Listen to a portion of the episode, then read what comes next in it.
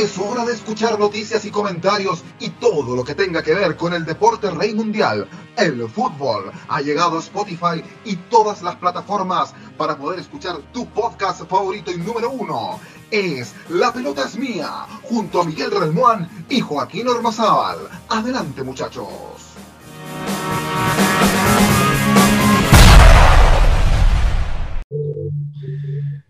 Sí, claro que sí. Partida falsa, somos honestos con ustedes, problemas técnicos, pero estamos con todo el ánimo, con todo el fuá. Es Dame Gol América que comienza hasta hora de la noche, 22 horas con 35 minutos en Chile continental, en Argentina también, y 20, 20 horas con 36 minutos en Colombia y Ecuador. Dame Gol América a través del Facebook Live, de La Pelota Mía a través del Facebook Live, también de Radio 5 Pino, Fútbol al Derecho de Colombia, Amarillo Somos Más de Ecuador. ¿Cómo están muchachos? ¿Todo bien? ¿Puedo, ¿puedo arreglar su cámara, Joecín? No.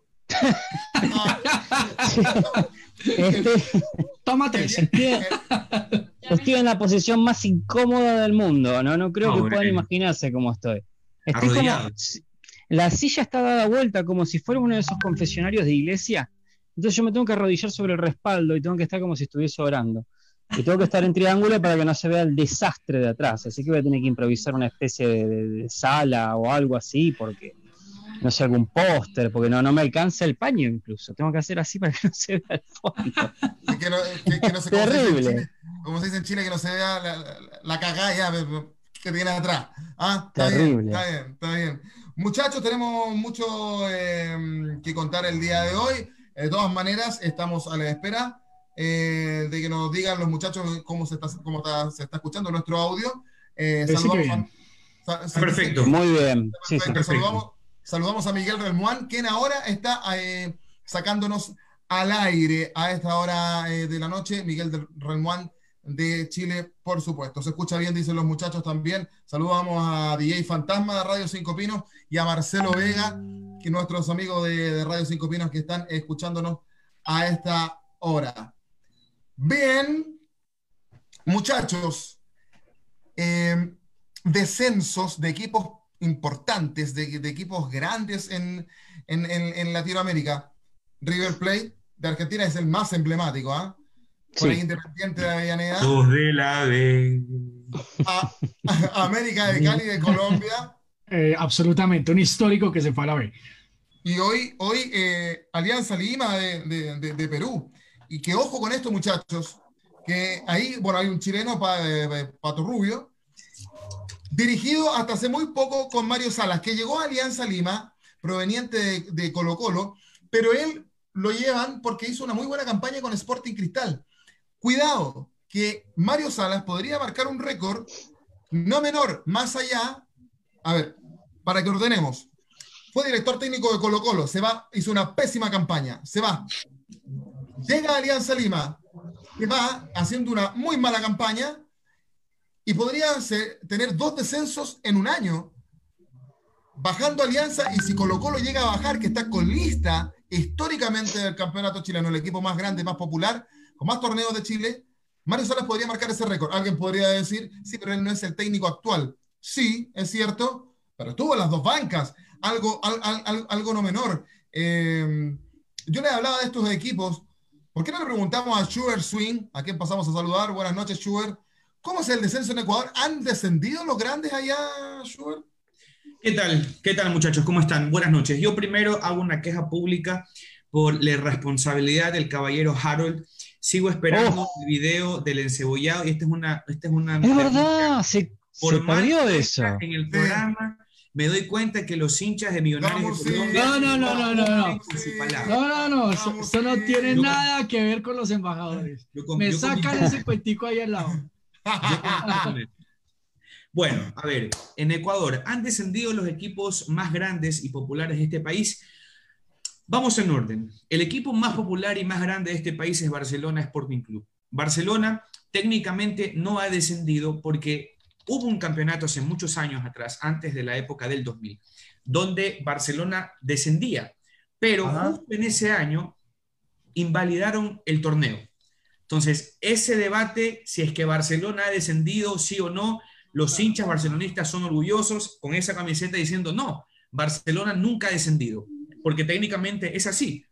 Ahora, ¿por qué creen ustedes que suspendieron ese torneo? Porque muchachos, duélale a quien le duela, Barcelona representa muchísimo. Y sin Barcelona Sporting Club no hay torneo en Ecuador.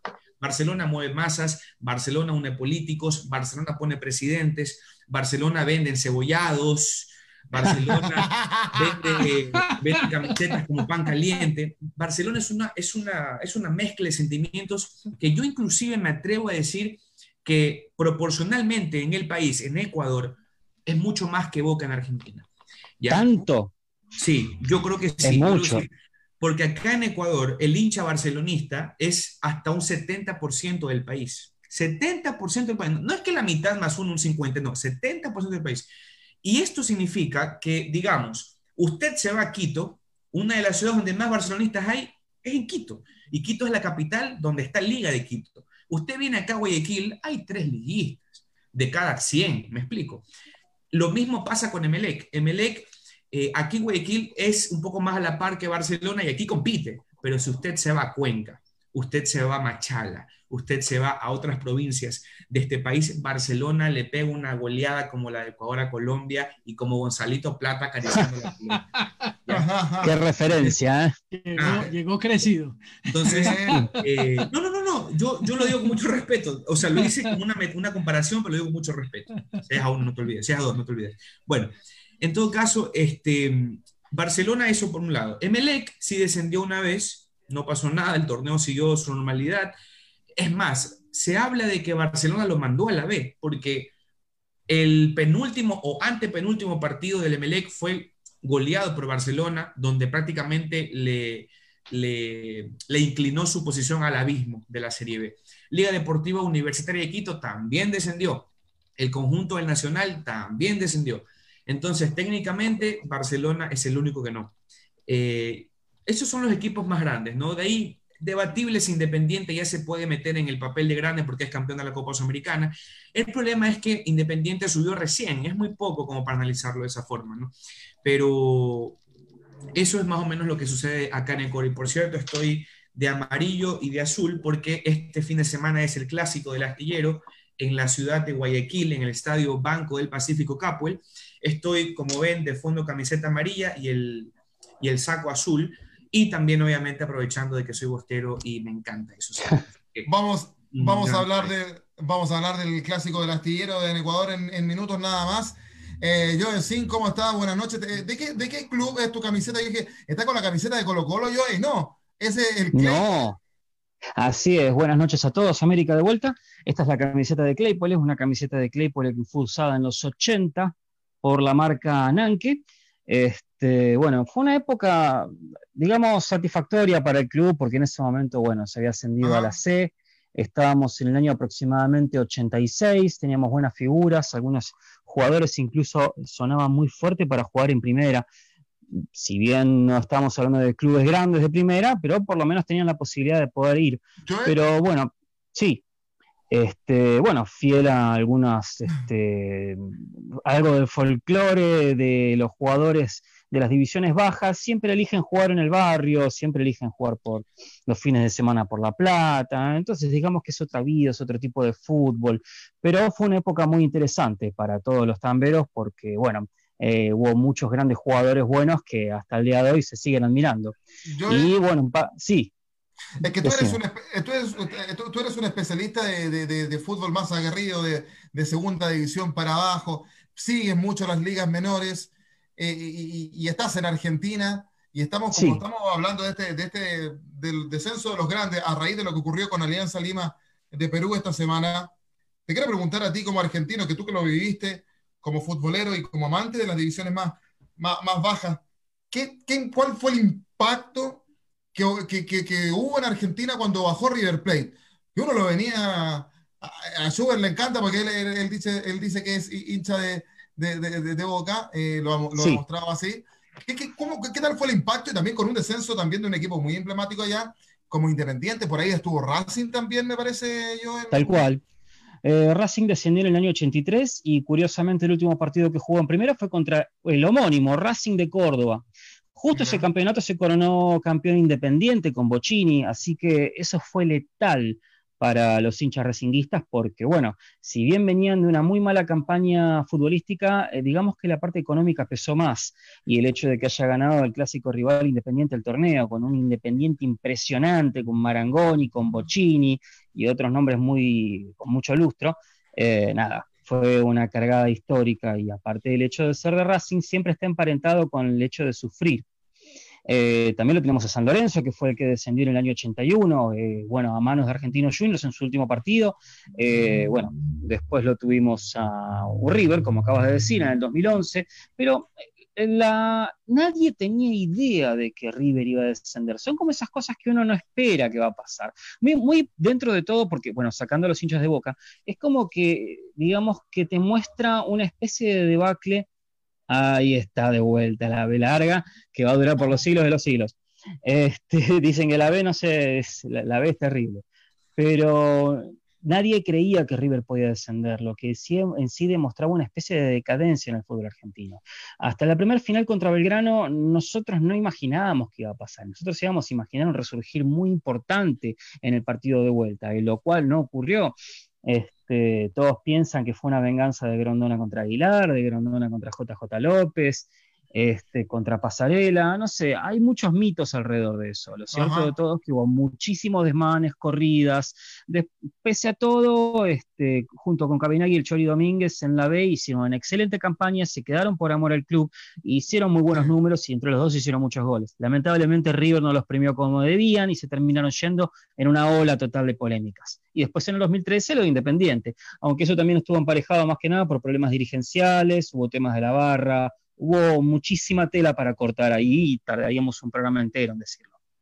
Eh, todos nos acordamos de ese descenso de River, pero también del descenso de América de Cali, en Colombia, Harold Cárdenas. Oye, yo quiero destacar los pintones, como se dice en Chile, los pintones que andan Harold y, y, Schubert hoy día, eh, muy bien vestidos. Nosotros, nosotros con, con Joe estábamos más, más como yo con su camiseta de Claypole, yo más de estar en la casa, uno que viene llegando al trabajo, los, pintones de estos, tipos han sido eh, increíbles. Y antes de pasar con Harold, fíjense que nos aporta Miguel Ralmuán, dice que Racing se salvó hace unos años en la última fecha del 2008 con gol de Morales, un pequeño extraordinario, dice. también estuvo ahí complicado Racing. ¿Cómo te va, Harold? América de Cali. Bajó y después, después le, ha ido muy bien. Cuéntanos un poco este, este proceso, porque es uno de los clubes grandes de Colombia que, bajó a primera y que le costó mucho retornar. Le costó demasiado y Joaquín, Schubert, Joe y Miguel, que sé que está ahí tras bambalinas, muy buenas noches a ustedes y a toda la gente en Latinoamérica que nos está acompañando en estos momentos a través de Dame Gol América de la Pelota es Mía. Dos datos importantes. Primero que todo, 3 de diciembre de 1938 se inaugura el Estadio Nacional de Chile. Hoy está cumpliendo años el Estadio Nacional de Chile eh, y lo, lo, anunciamos ahorita. Eh, estamos haciendo un programa muy interesante a través de Fútbol al Derecho hablando de las dictaduras en el fútbol y tomamos a Chile como un ejemplo o una referencia, a veces no de la que uno quisiera hablar, pero que es una realidad histórica. Eso en primer lugar. En segundo lugar, Colombia, y entonces aquí la gente va a empezar a saltar y a decirme, pero usted, ¿por qué no habla de Santa Fe, de Junior, de no sé qué? Pero hay una realidad histórica y es que en Colombia se consideran que solamente hay tres grandes equipos históricos. Tranquilos amigos santafreños, ahorita me dan todo el palo que quieran, pero para mí y por, por eh, estadísticas y números, los tres grandes del país son Atlético Nacional, América de Cali y Millonarios. En el año 2011 ocurre una circunstancia muy particular y es que el América de Cali desciende a la segunda división del fútbol colombiano tras perder con el Patriotas de Boyacá.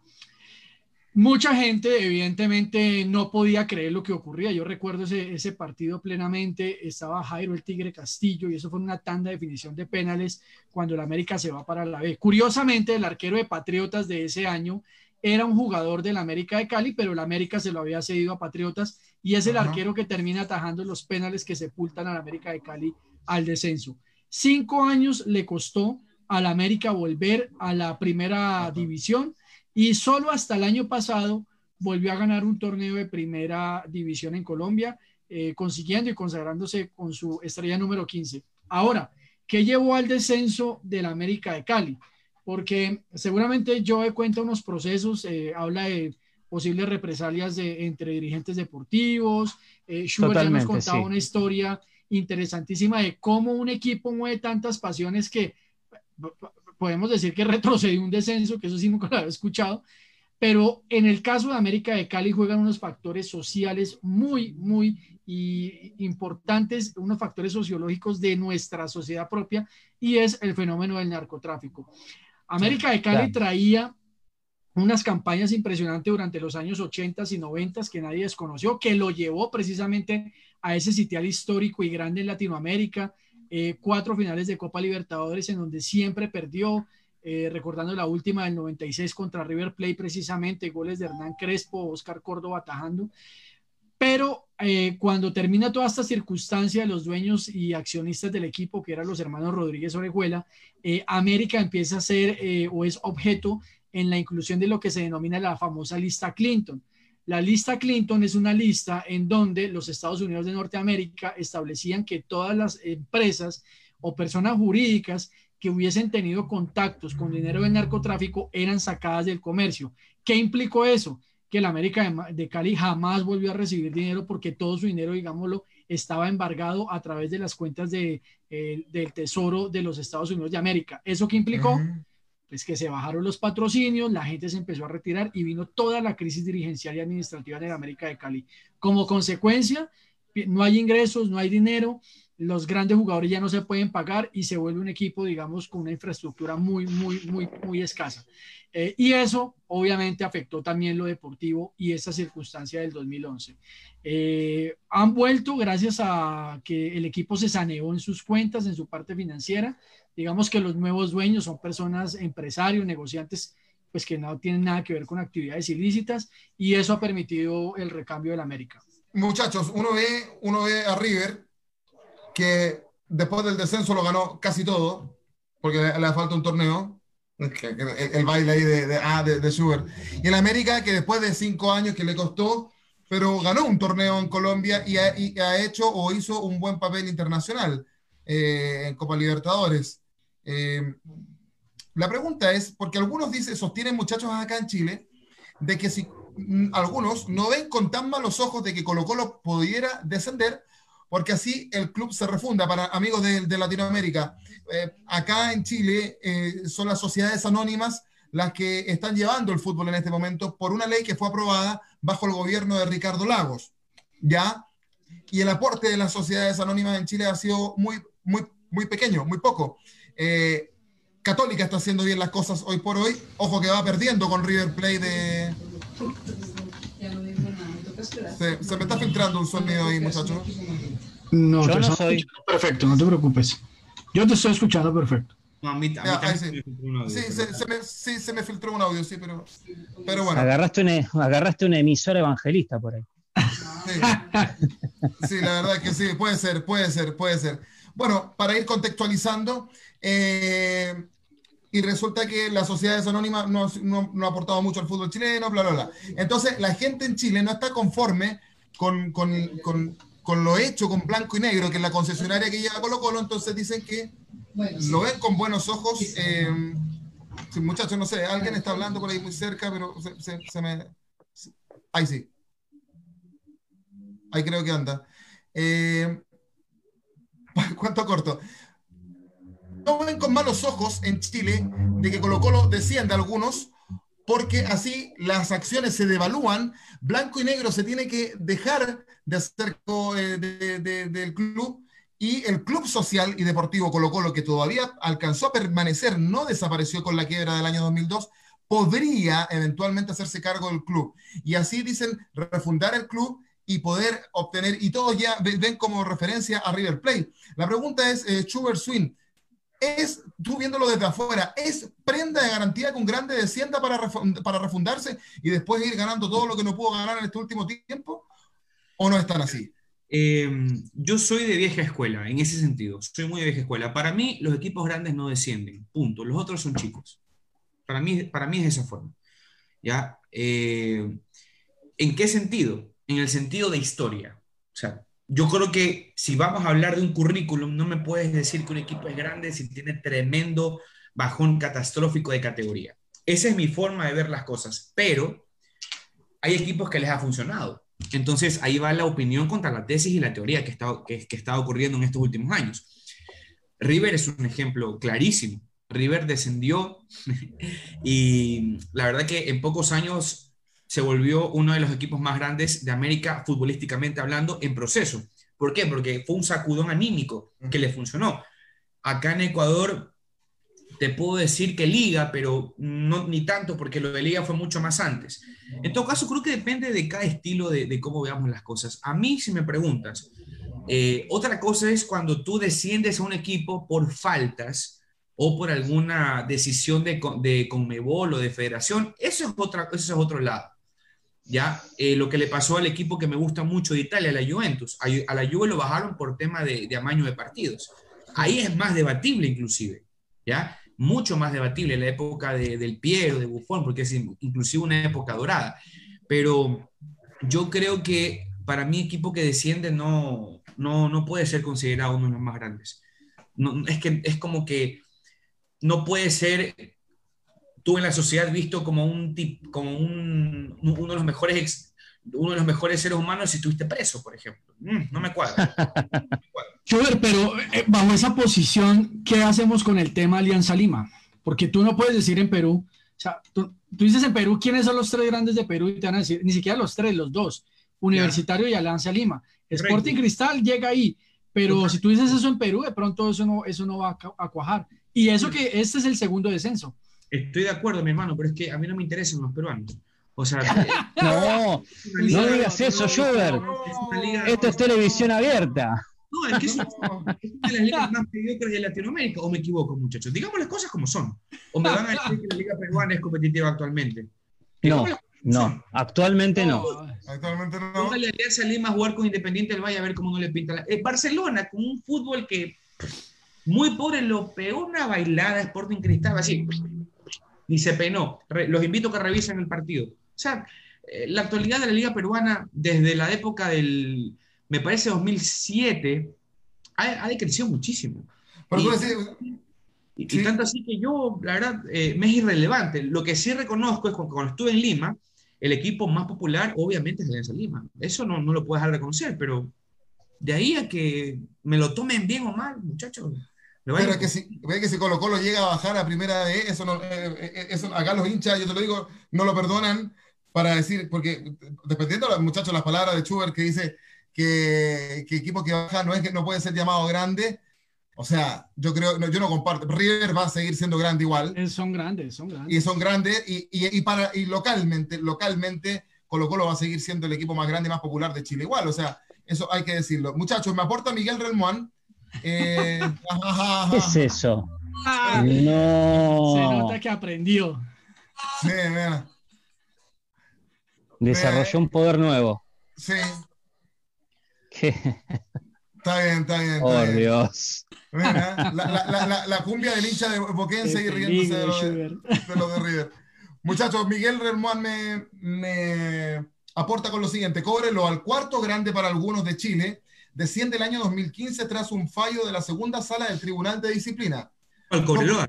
El Cobreloa. Fue fundado en el año 77, el 81 y 82 fue subcampeón de Copa Libertadores donde pierde con Flamengo y Peñarol. Su descenso se produce por un reclamo de clubes y, y, y quita de puntos.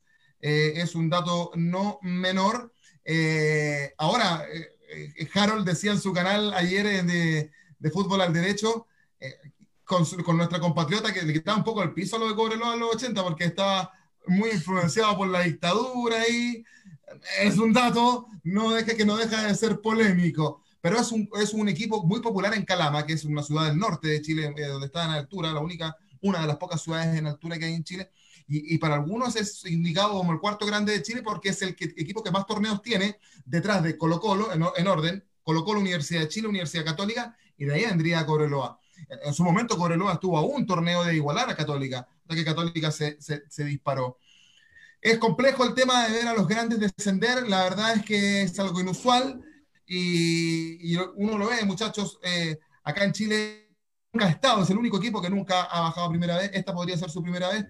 Faltan 15 fechas todavía. Ah, falta este muchísimo. ustedes son exagerados. Estamos hablando de más de 30 puntos, para serio. Sí, sí, falta muchísimo.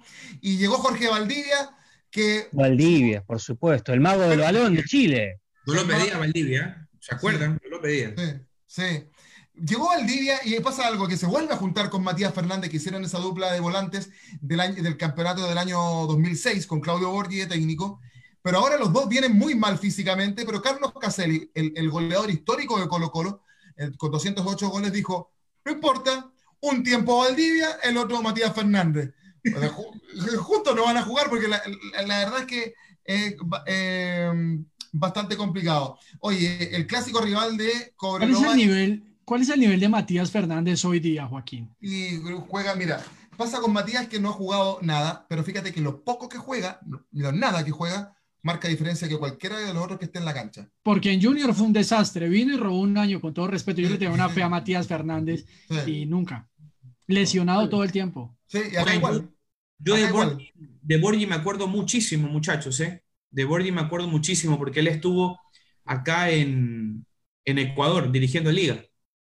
Sí, también estuvo en, en tu boca, querido Schubert. Sí, y ojo, este, uno de los últimos chilenos que a mí me parece que era un crack, simplemente que no terminó de encajar bien en liga mismo, fue Edson Puch, creo que se llama él. Sí, está en Católica haciéndolas todas ahora. Juega durísimo. Yo, yo siempre dije que ese tipo tenía una, una forma increíble de jugar al fútbol. Lo que pasa es que acá en Ecuador hay equipos que te brindan esa sensación eh, que no te permite lucir. Miren, algo que, que no, no, no puedo dejar de decirlo, muchachos.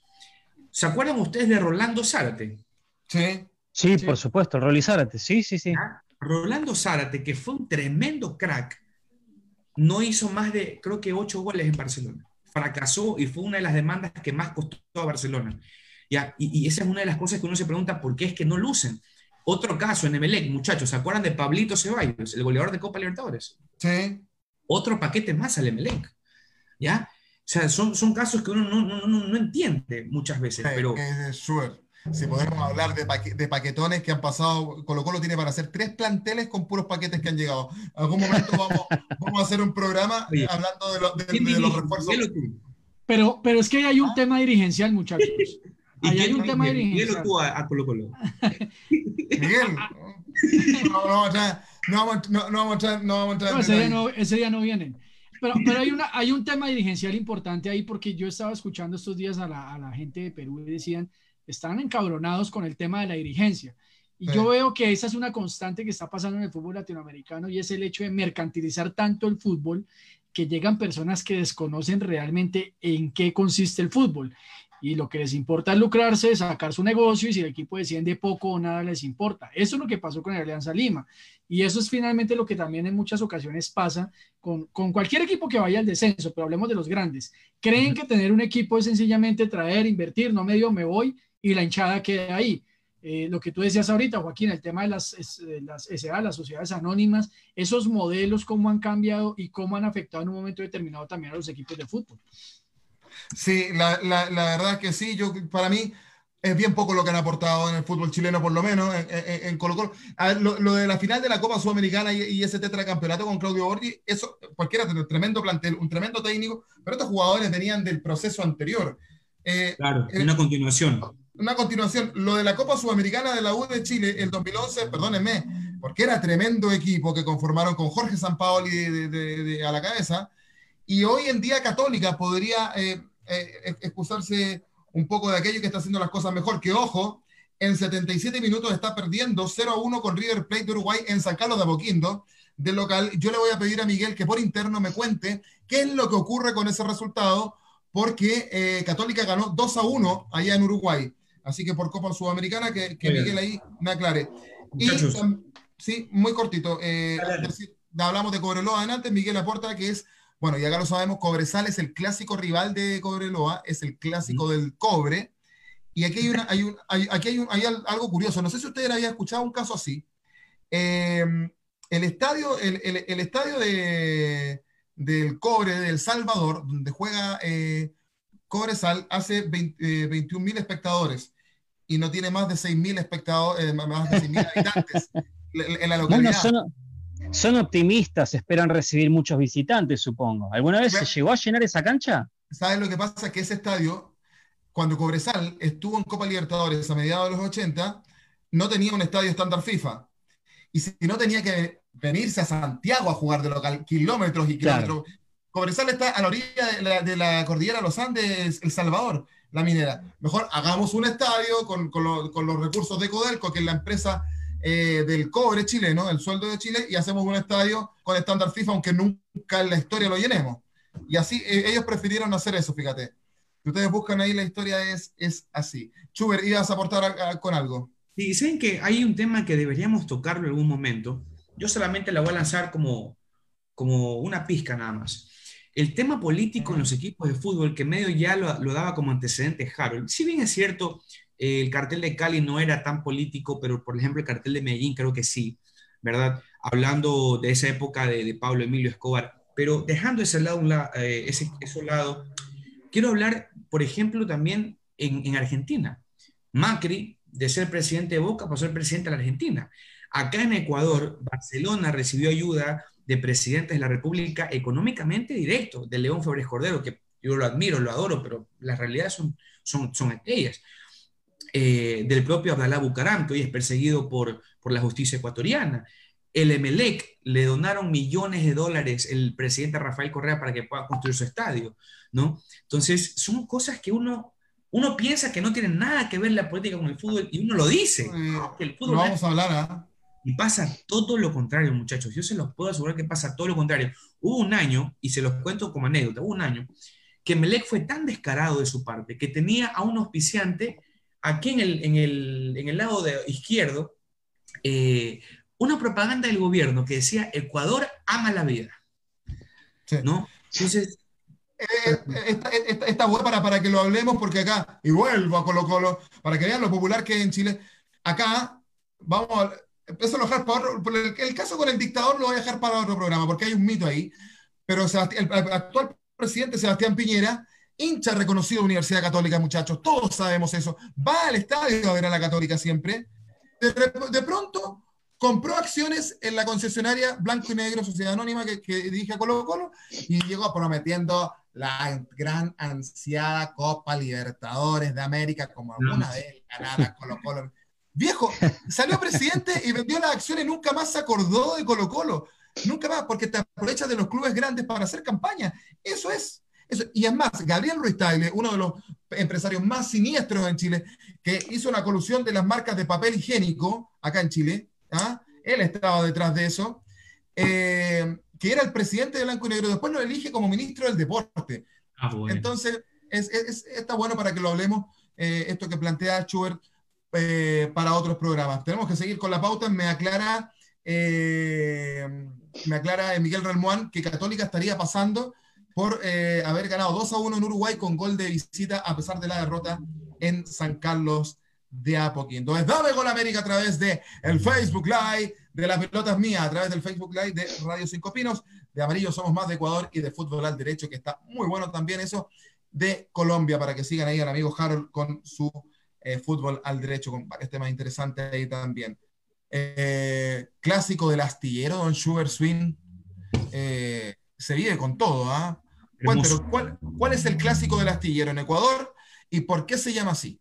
Ok, a ver, vamos en orden. Ahorita sigo me siento como, como Pavarotti, como que entra al, entra al rodeo. Ella, la Pavarotti, está bien. a ver, el clásico del astillero es el clásico del Ecuador. Aquí en Ecuador hay mucho regionalismo, creo que se los he contado. Los hinchas liguistas se han inventado ellos un clásico con Barcelona. Y ellos viven en su mundo porque el hincha barcelonista le da igual jugar con liga sí o no.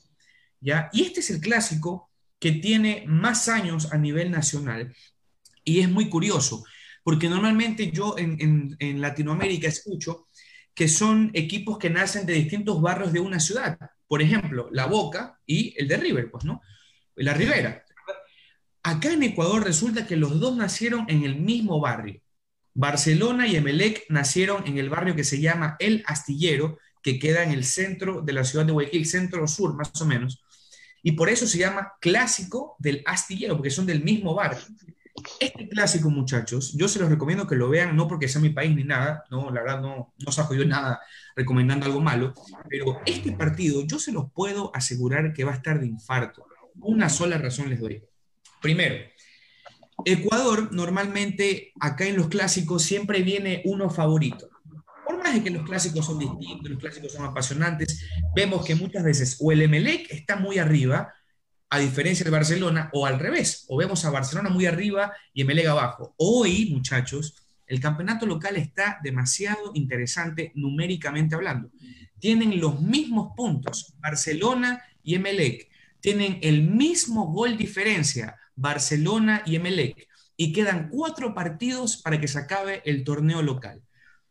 ¿Ya? Entonces está la carrera Barcelona, Emelec, liga por llegar a la final y ser campeón directo, porque la primera etapa ya la ganó, o si no, ser finalista Liga Barcelona o Liga Emelec. El clásico va a estar demasiado, demasiado interesante. Jugadores a seguir. Jugadores a seguir, se los dejo con eso y les doy mi resultado. Jugadores a seguir, para mí, discutiblemente en el Emelec, no sé si lo han escuchado, el uruguayo Sebastián Rodríguez, que viene de Nacional de Uruguay, es un crack. Para mí, de verdad que es mucho jugador para el Emelec. Eh, y se los digo con todo el respeto. Para mí, ese tipo de jugadores debería estar jugando en, equipos de, alto rango de Latinoamérica como Flamengo, como Boca, como, eh, como ese tipo, ¿no? Y en Barcelona, jugador a seguir, Damián El Quito Díaz, sin duda es el, el esqueleto de Barcelona y el y el, la carta más importante. ¿ok? Eh, mi resultado para mí es un 50-50, pero yo creo que Barcelona puede sacar provecho a la pelota parada. Creo que es mucho más inteligente en pelota parada y los clásicos siempre, sabe, siempre suele ser determinante. Juegan en el estadio Banco del Pacífico Capel, en el estadio del Emelec. Yo voy a estar claramente, muchachos, desde las 14 horas en el Capel. Eh, me voy a hacer una previa de una hora y media más o menos y luego me toca comentar el partido, así que eh, les tengo ahí la invitación para a la gente de los amarillos más, vamos a tener una previa completa donde debe ser en la cancha, no desde un estudio encerrado como, como otros que manejan monopolios de marca, sino en la cancha, como debe ser. Oye, yo, yo le voy al yo le doy al, le voy al Barcelona. ¿ah? Yo, yo le voy al Barcelona. Eh, es un interesante clásico, son interesantes clásicos, yo decir, que se dan en los mismos barrios. ¿ah? Tú ves en, en, en, Buenos Aires y también en Argentina uno ve el, caso de Racing con, Independiente, que es el, más emblemático. ¿Son entretenidos estos clásicos? ¿Cómo lo ves tú, eh, Joe? Son clásicos muy entretenidos, son clásicos muy históricos. Aparte tienen la particularidad de la cancha de Racing Club de Avellaneda con la Independiente, están prácticamente a una cuadra. Están al lado. Es, yo no sé si esto es algo muy común alrededor del mundo, pero es una cancha al lado de la otra. Y son este, hinchadas muy acérrimas. Eh, para mí es el segundo clásico del país. Eh, San Lorenzo, Huracán está por debajo, Rosario Central y Nubes también, a pesar de, bueno, de tener esa tradición futbolística de traer muchos jugadores. Pero lo que es Racing Independiente es un clásico que siempre levanta polvareda, siempre es muy complejo, eh, siempre hay noticias muy importantes y yo puedo decir que para mí es el segundo más picante, es uno de los partidos que nunca me perdería, tanto como Boca y River. Boca y River, bueno, todos sabemos lo que es y alrededor del mundo todo el mundo lo sigue, pero lo que tiene eh, Independiente y Racing, yo creo que es algo que el que no es argentino debería seguirlo también, más que nada por todo el folclore que hay alrededor, por todos los comentarios, muchas cosas, y en cuanto vuelva la gente a la cancha, es un espectáculo imperdible un espectáculo imperdible. Yo cuando vuelva a Buenos Aires, porque espero volver, eh, quiero ir a Avellaneda, porque no tuve la oportunidad de hacerlo y quiero, quiero, quiero, ir a ver, eh, a ver, esos estadios ahí in situ. Oye, Miguel Belmont dice que también va Debemos hacer un ¿Ah? viaje. Yo Tenemos que hacer un viaje entre todos. Sí, sí, sí, sí, entre todos. Miguel dice que va al Barcelona también, yo también. Joe, ¿Barcelona o Emelec? Sí. Barcelona o Emelec. Eh, ¿Dónde atajó el polaco Elizaga? ¿El polaco Elizaga atajó en los dos clubes? Arquerazo, arquerazo. Ah. Es mi arquero preferido y siempre tuvo una simpatía con Emelec por eso, nada más. Pero el Barcelona es el Barcelona, pero vamos a tirar un poquito para el lado de Emelec. Ay, parece que siempre estoy en contra de Schubert, pero no es así, ¿eh? no es así. Oiga, ¿sabes que tuve la oportunidad de entrevistar a Elizaga? De hecho, después que atajó en Emelec. Y hay una historia muy peculiar con él, porque en Emelec él no logra título, Joe. logra salir de Melec, al siguiente año tuvo una discusión con la hinchada mismo y queda campeón con el Deportivo Quito. No quedó campeón con el Melec. Para mí es el mejor del Melec, pero en esta época del 2000. Pues no quedó campeón con, con el equipo azul. Gran arquero y un tipazo, un tipo muy sencillo. Muy buen arquero. Muy amigable. Hizo una gran carrera en Quilmes y nos logró un ascenso después de 15 años, pero siempre fue un gran arquero. Lamentablemente, injustamente le sacó el puesto a Pontiroli, un arquero que también tenía mucho rodaje, supo estar en Independiente, en Belgrano, incluso hasta en el Sporting de Lisboa, pero Elizaga siempre para mí fue un grande. Preguntémosle a Harold Cárdenas, en el clásico del astillero de Ecuador. ¿Con, con, con qué te quedas? ¿Con Barcelona? hay una hay un sentimiento hacia el azul que me va a llevar a ir por Emelec en esta ocasión. Ahora, yo voy a decir una cosa con total eh, honestidad. Muchachos, me están diciendo que la señal está un poco compleja. Si quieren revisar, Miguel, eh, no sé si el sonido está, si se está cortando mucho, pero eh, a ver, frente al tema, yo, yo no imaginé realmente eh, lo que implicaba Barcelona para el Ecuador. Tal vez por ese desconocimiento propio eh, me inclinaba un poco más hacia Liga de Quito.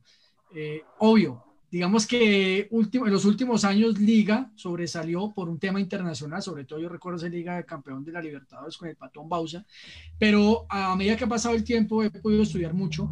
efectivamente, Barcelona es una pasión única en el Ecuador. y siempre imaginé que era Barcelona Liga como los dos equipos fuertes, pero ya Schubert nos ha ido explicando el tema de MLX y todo lo demás. Y, y, además recuerdo, yo digamos que el recuerdo más cercano que tenía el fútbol ecuatoriano fue una, una final de esa famosa Merconorte que Millonarios le ganó a Melec allá precisamente. Ese era un torneo de pipiripao, la verdad. Pero bueno, ahí se ganó esa cosa. Eh, entonces creo que esta vez me voy con Emelec. Eh, muchachos, yo tengo comentarios en Facebook. Sí, Harold, vamos a ir a los saludos porque estamos poniéndole fin al clásico del astillero en Ecuador. Hay otro clásico en Chile que ya lo vamos a contar. Y escuchando a Harold, ya estoy escuchando, ya estoy, ya sé cuál es su, su, favorito para el clásico de acá, pero lo vamos a hablar de ahí. Pero para resumir, tenemos, a ver, el Barcelona, Miguel y yo le damos al Barcelona ganador, eh, Schubert también, tres votos para el Barcelona y dos para el entonces. ¿ah? Tres, tres, tres votamos por el Barcelona, dos para el Emelec. Va a ser un interesante clásico que sin lugar a dudas lo vamos a estar, vamos a estar pendiente con la pelota es mía. no voy a apostar. No apuesten porque no cumplen acá. No, no,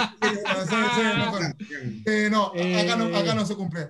Vamos con los comentarios. Quiero, dejar constancia de algo. Estoy averiguando esa receta porque yo voy a pagar. pero pasa que hacer un encebollado no es tan sencillo como yo pensé. Lleva como, lleva, como un mes, lleva como un mes buscando la receta, dice. Necesitas cebolla, cebolla necesitas. Ese es el elemento clave. Agua y yuca, cuatro elementos. ah, gamusita, gamusita. Eh, eh, Harold, vamos con los comentarios de fútbol al derecho. A ver, ¿tienes tú ahí? Claro que sí, muchachos. Primero que todo, saludar aquí a toda la gente que se comunica a través de fútbol al derecho. Quiero saludar a David Marcel Bermúdez, eh, es un gran amigo. tiene allá una gente conocida en Buenos Aires, en Argentina. El hombre es un crack eh, y es un fan número uno de Boca Juniors. Le presento aquí al joven Schubert, que también es un hincha acérrimo de Boca Juniors. Les,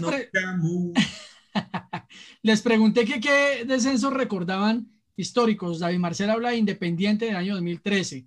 Eh, y él mismo dice que Colo Colo necesita 22 puntos, que implica más o menos 6 victorias en casa, no perder, necesita hacer 22 puntos y él dice que lo de Colo Colo huele a B. Eh, nos dice John Henry Peñuela, dame gol América, salúdame, saludado. Y hace una pregunta. Dice, pregunta seria, ¿qué equipo subió en Colombia y se quedó en la profesional? Un gran ejemplo en este país es la Equidad Seguros. Un gran saludo a mi querida eh, Joana Munevar y dice que eh, no se nos olvide el tema del Deportivo Pasto, que es un equipo mediano, por no decir pequeño, que también ha tenido unos tropiezos ahí. Como dato y como una respuesta a John Henry, le tengo que decir que en Colombia no han descendido los siguientes equipos. Deportivo Cali, Atlético Nacional, Once Caldas, el Medellín, Junior, Independiente Santa Fe, Millonarios, La Equidad, Patriotas, Alianza y Jaguares. con, unas, con, unas connotaciones ahí, porque por ejemplo La Equidad, La Equidad es un equipo relativamente nuevo en el fútbol colombiano. Lo que pasa es que me lo decía John Henry, ascendió en su momento y desde ahí no ha vuelto a bajar, pero estamos hablando de no más de dos décadas. Pero es que lo de Alianza Lima estamos hablando de equipos que vienen de los años 30, eh, Colo Colo, pues también que Claro. todo sumará una historia grandísima, y el América, que también pues es un equipo de casi 80 años de, de antigüedad. Joaquín Quinteros está en Emelec, ¿no? Eh, ¿Quién? ¿El técnico Quintero? Ajá. No, está en Colo Colo. Ah, en Emelec, que hablo, en, en Colo Colo. Quinteros se está Sí, en dirigiendo. Colo Colo. Ya están descendidos. Este- Olvídate No, lo que bueno. te dije de las 15 fechas, mi hermano. Olvídate. Apague y no, no. vámonos. No, no, no, no, no entremos en detalle. Eh, yo sí, tenemos comentarios también. La pelota es mía. eh, ¿Con cuál estás tú? Sí, así es. Con la pelota es mía. Bueno, la tenemos a Mayra Paladines Romero, que siempre nos sigue, que dice, Ecuador. ahora sí se escucha.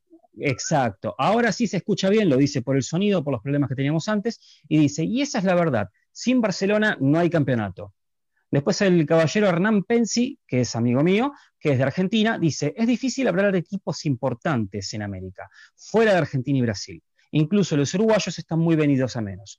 Ah, bueno, acaba de aclarar un detalle. Ah. Eh, Hernán Pensi corresponde a la agrupación Celeste y Blanca del Club Argentino de Quilmes. Actualmente, bueno, está en la, este, en la facción opositora. Y son también este, creadores del programa del mate tiene banca, ya que a Argentino de Quilmes se le dicen los mates. Fue creado en el 1899 y actualmente está jugando en la tercera división de Argentina. Y bueno, fue creado porque a los jugadores argentinos no se les permitía jugar en Quilmes Athletic Club, que en ese momento era un club Mm. exclusivamente de ingleses. Sí, así que bueno, están haciendo todo lo posible para poder reafirmar el club nuevamente, para poder hacer unas elecciones eh, correctas. Y bueno, la verdad que es una gente muy interesante. Yo recomendaría a todos que sigan el Mate Tiene Banca y a la agrupación Celeste y Blanca Argentina de Quilmes, que son excelentes personas con las que he compartido muchas cosas a favor del club. Así que un saludo muy grande y que la situación en Argentina de Quilmes, los mates, se revierta cuanto antes. Perfecto, entonces saludos ahí. Eh, nos aporta Miguel, dice que los clubes en Sudamérica que nunca han descendido. En Perú, Sporting Cristal y Universitario de Deportes. En Venezuela, Caracas y Deportivo Táchira. En Colombia, lo que nos mencionaba Harold, Atlético Nacional de Medellín, Millonarios Santa Fe, eh, más los, que, los clubes que tú nos aportabas. En Brasil, Flamengo, Sao Paulo y Santos. En Bolivia, Oriente Petrolero y The Strongest. Argentina, Boca Juniors. En Ecuador, Barcelona Sporting Club. Paraguay, Cerro Porteño, Guaraní y Olimpia. En Uruguay, Nacional y Peñarol. Y en Chile, Colo Colo. Hasta ahora. Eh, Schubert pide la palabra porque tenemos que ir al clásico universitario chileno, ¿sí? Saludos, saludos, por favor. Saludos acá a la gente eh, de los amarillos más. Yo al, vamos. final, al final del programa eh, les, voy a, les voy a decir cuál es el menú que tenemos nosotros para este fin de semana para la gente del Barcelona. Eh, saludos para Ivana Escobar, dice saludos desde Guayaquil. Vamos, Barcelona, que el domingo ganamos. Saludos para, eh, tengo, para Carlos. Carlos dice, Bombillo, espérate un poquito más. Esta es una canción de una de las barras del Barcelona Sporting Club. Eh, y Muy bien. Lo, lo que les quería decir, muchachos, para ya continuar con el tema, ¿ustedes consideran, según ya los que les conté, que Barcelona descendió o no? Es, es importante su criterio porque son totalmente imparciales. ¿Cómo así? Ya les expliqué el tema de que Sí. Barcelona, eh, de que Barcelona técnicamente no descendió porque suspendieron el torneo para que no Sí. descienda. ¿Ustedes Sí, sí. cómo lo toman? ¿De que no descendió o que sí descendió? No, Hay una reglina, eh, a- a- a- técnicamente no. Puede que haya una reglina ahí, quizá, como se dice acá, pero técnicamente no. Muchachos, eh, tenemos que ir de vamos de clásico en clásico. Hay clásico en Chile. Cuando uno habla del clásico chileno, muchos pueden decir, ah, Colo Colo la U de Chile. No, señor. Vamos al clásico con más historia del fútbol chileno, que es el clásico universitario. Universidad de Chile y Universidad Católica. Es un clásico que tiene mucha historia, porque antiguamente ya recordaba eh, que el aniversario del Estadio Nacional de Chile, Harold, Harold Cárdenas hace un rato, en el Estadio Nacional, antes de, de cada partido, de de cada clásico universitario, estamos hablando de la década del 60, 70, incluso años más atrás, se hacían, por ejemplo, antes de los partidos, competencia de las barras, eh, como una especie así de revista gimnasia, y, y- y era todo en, en- en ámbito de, de, de- de- de buena onda, por así decirlo, ¿no? Muy amistosos, no como lo que vemos hoy en día. Y, se hacían carros alegóricos, se hacía, era toda una fiesta, todo un show, eh, shows musicales, eh, bailables en la cancha, era una fiesta el Estadio Nacional.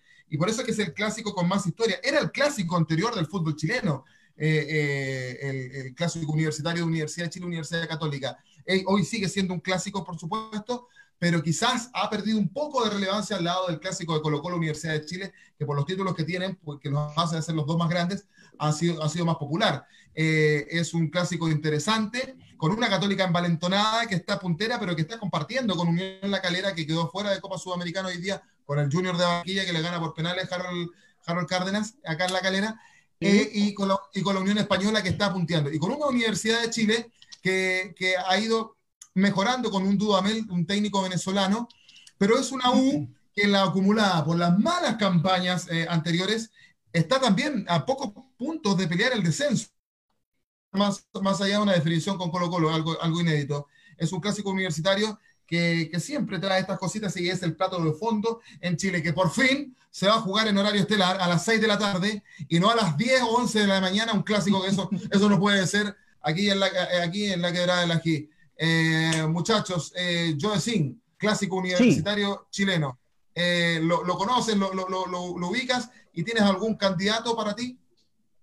Sí, totalmente. A mí me gustaba muchísimo, por ejemplo, Leo Rodríguez, me pareció un 10 excelente. Este, bueno, yo tengo una particularidad. A mí me gustan de un principio, desde muy chico, elegir a los clubes por las camisetas. En este caso, las dos camisetas son espectaculares, me encantan las dos. Siempre me llamó mucha atención la Universidad de Chile, pero me parece que la Universidad Católica tiene ese no sé qué. No sé por qué. ¿Estoy equivocado o, la Católica es más barrio que la U de Chile?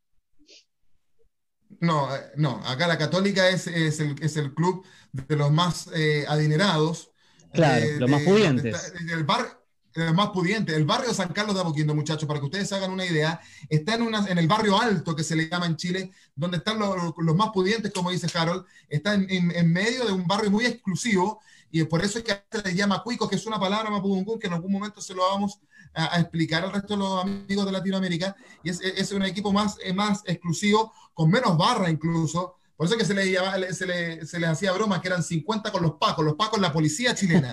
¿ah? Sí. Eh, y la universidad, la Universidad de Chile es un tanto más popular en ese sentido, con gente más de barrio, pero no tanto más que Colo Colo. Eh, Colo Colo es, de la gente más humilde, por así decirlo. Claro, eh, Pero la U es un poco más popular. que son, que son, yo diría, hay mucha mujer hincha de la U en Chile. Mucha, a la, la, mujer de ser hincha de la U en Chile, es algo curioso. Es, Yo me voy con la U de Chile, entonces quiero ver. Eh, quiero ver. Sí, no, no, sé por qué oh, El gran Schubert. En las últimas encuestas, la, las, las, últimas encuestas datan que, eh, si bien Colo Colo gana por popularidad y todos son más hinchas de Colo Colo en Chile, pero fíjate que hay más hinchas mujeres de la U. Ahí ganan, fíjate, y uno lo vea.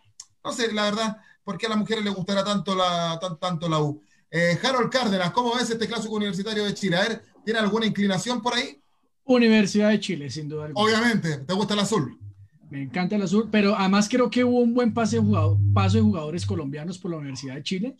Eh, más recordado sin duda Faustino Asprilla, aunque fue en una época en donde ya no brillaba con tanto colorido como en otros equipos, pero la Universidad de Chile me parece un equipo interesante. Ahora, Rafael Dudamel eh, es un muy buen técnico de fútbol. Eh, hay que tener en cuenta eso.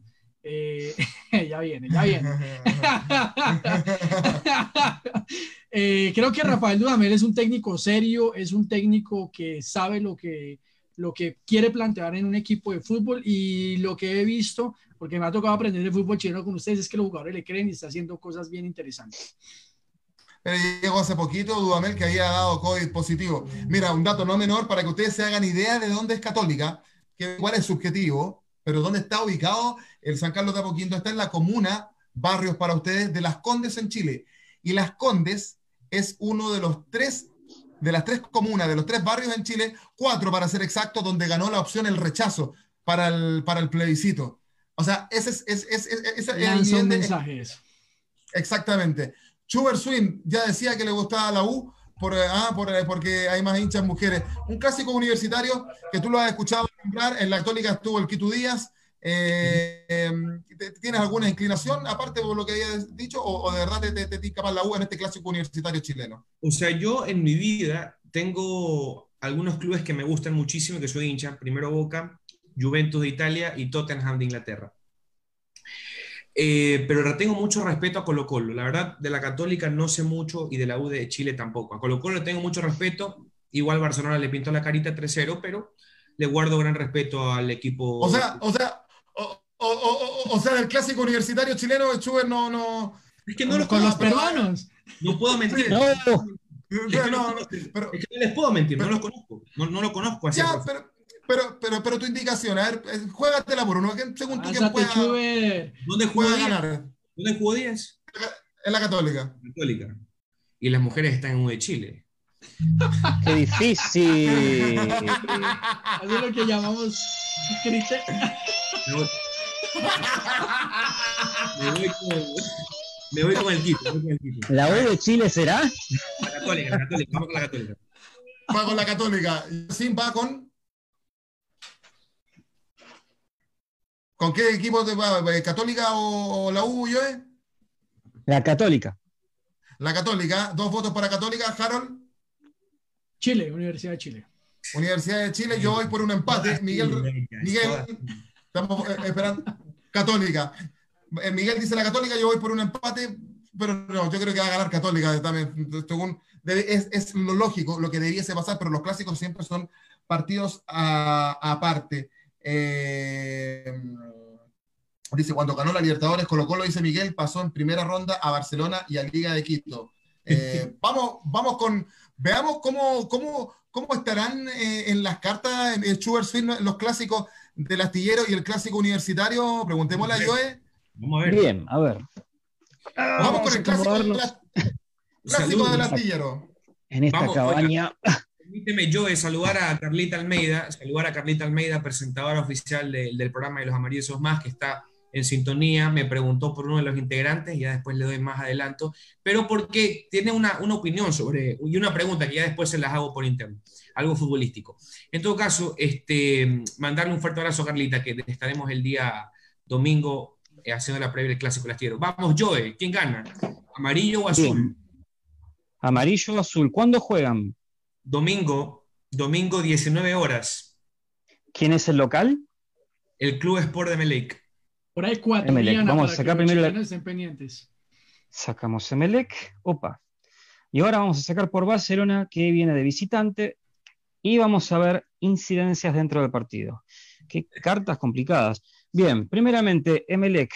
Tenemos la fuerza invertida. La fuerza es una de las cartas más gráficas de todas. Sabemos perfectamente que siempre va de punto y tiene la presión extra de ser este, local. Lo que debería ser una fortaleza para ellos le va a jugar en contra. ¿Qué pasa? Después tenemos al Barcelona con la rueda de la fortuna. La rueda de la fortuna de derecho significa cambios que están por venir.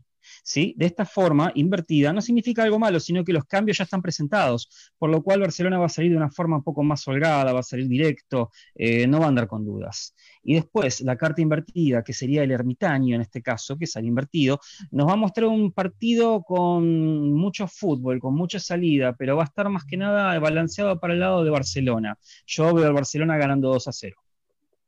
Bien, las cartas de, anotémoslo ahí, eh, eh, las cartas de yo dicen que Barcelona en el castillero ecuatoriano le gana 2 a 0 a Emelec. Vamos con el clásico universitario chileno eh, que se juega este domingo.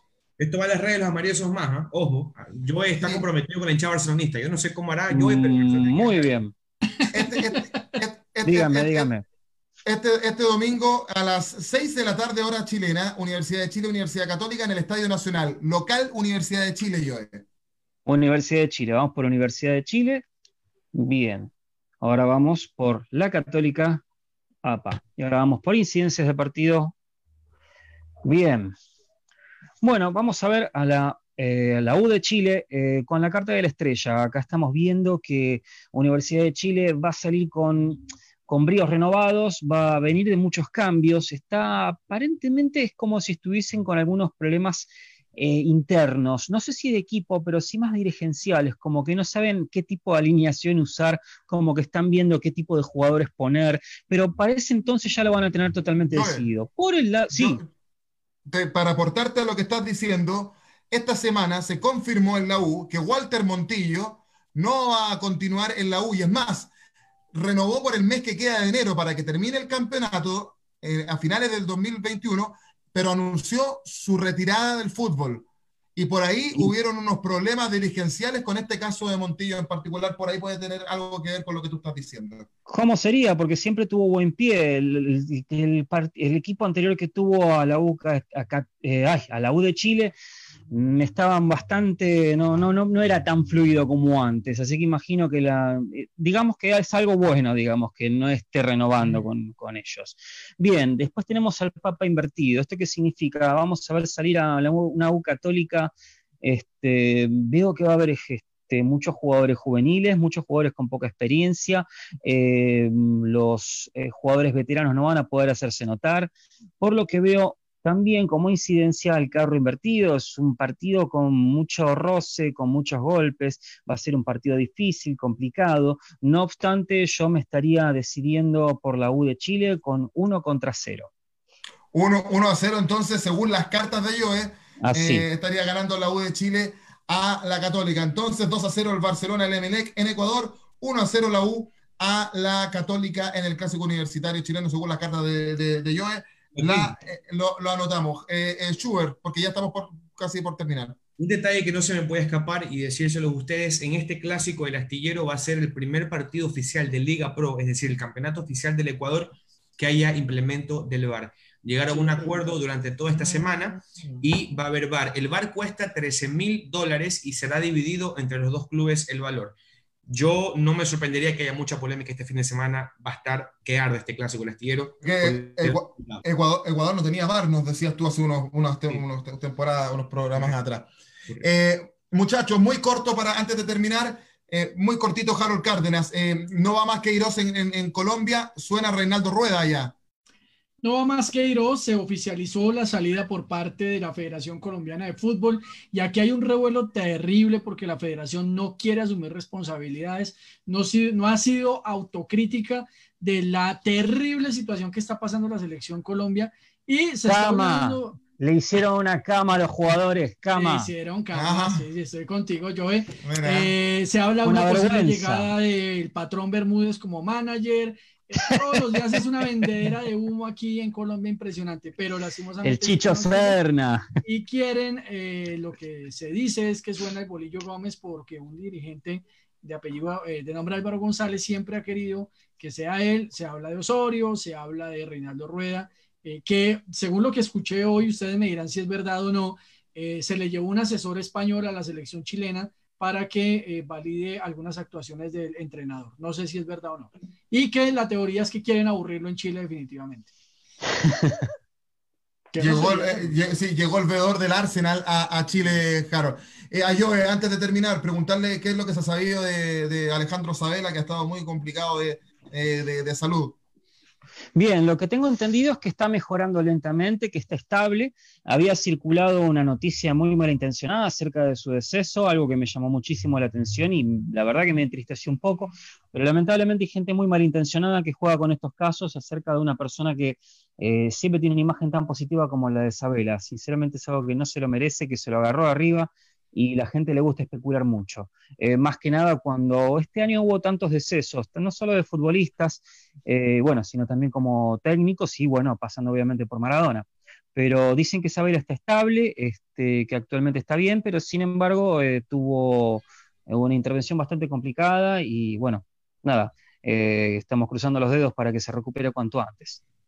Ojalá que así sea, porque sería una catástrofe, otro deceso para el fútbol argentino y sudamericano también. Esperemos que Alejandro Sabela, ex técnico de la selección argentina, que llegara a la final de la Copa del Mundo 2014 frente a Alemania en Brasil y que también eh, fue técnico de Estudiantes de, estudiantes de La Plata, eh, consiguiendo cosas importantes con el club pinche rato también. Muchachos, que les vaya muy bien, que tengan un excelente fin de semana, que les vaya bien. Vamos a estar conversando, por supuesto, y de no mediar nada extraño, ya nos veremos la próxima semana con otro Dame Gol América.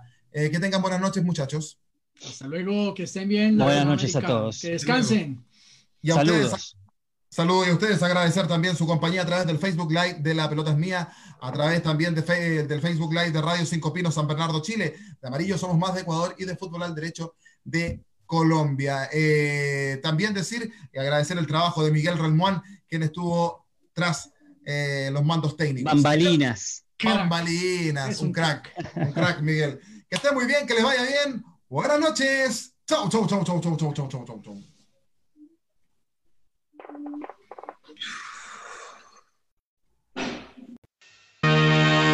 Gol, gol, gol, golazo. Terminaron los minutos más fabulosos para hablar del balompié nacional e internacional. Fue La pelota es mía, que regresará en otro momento junto a Miguel Relmuán y Joaquín Ormazábal.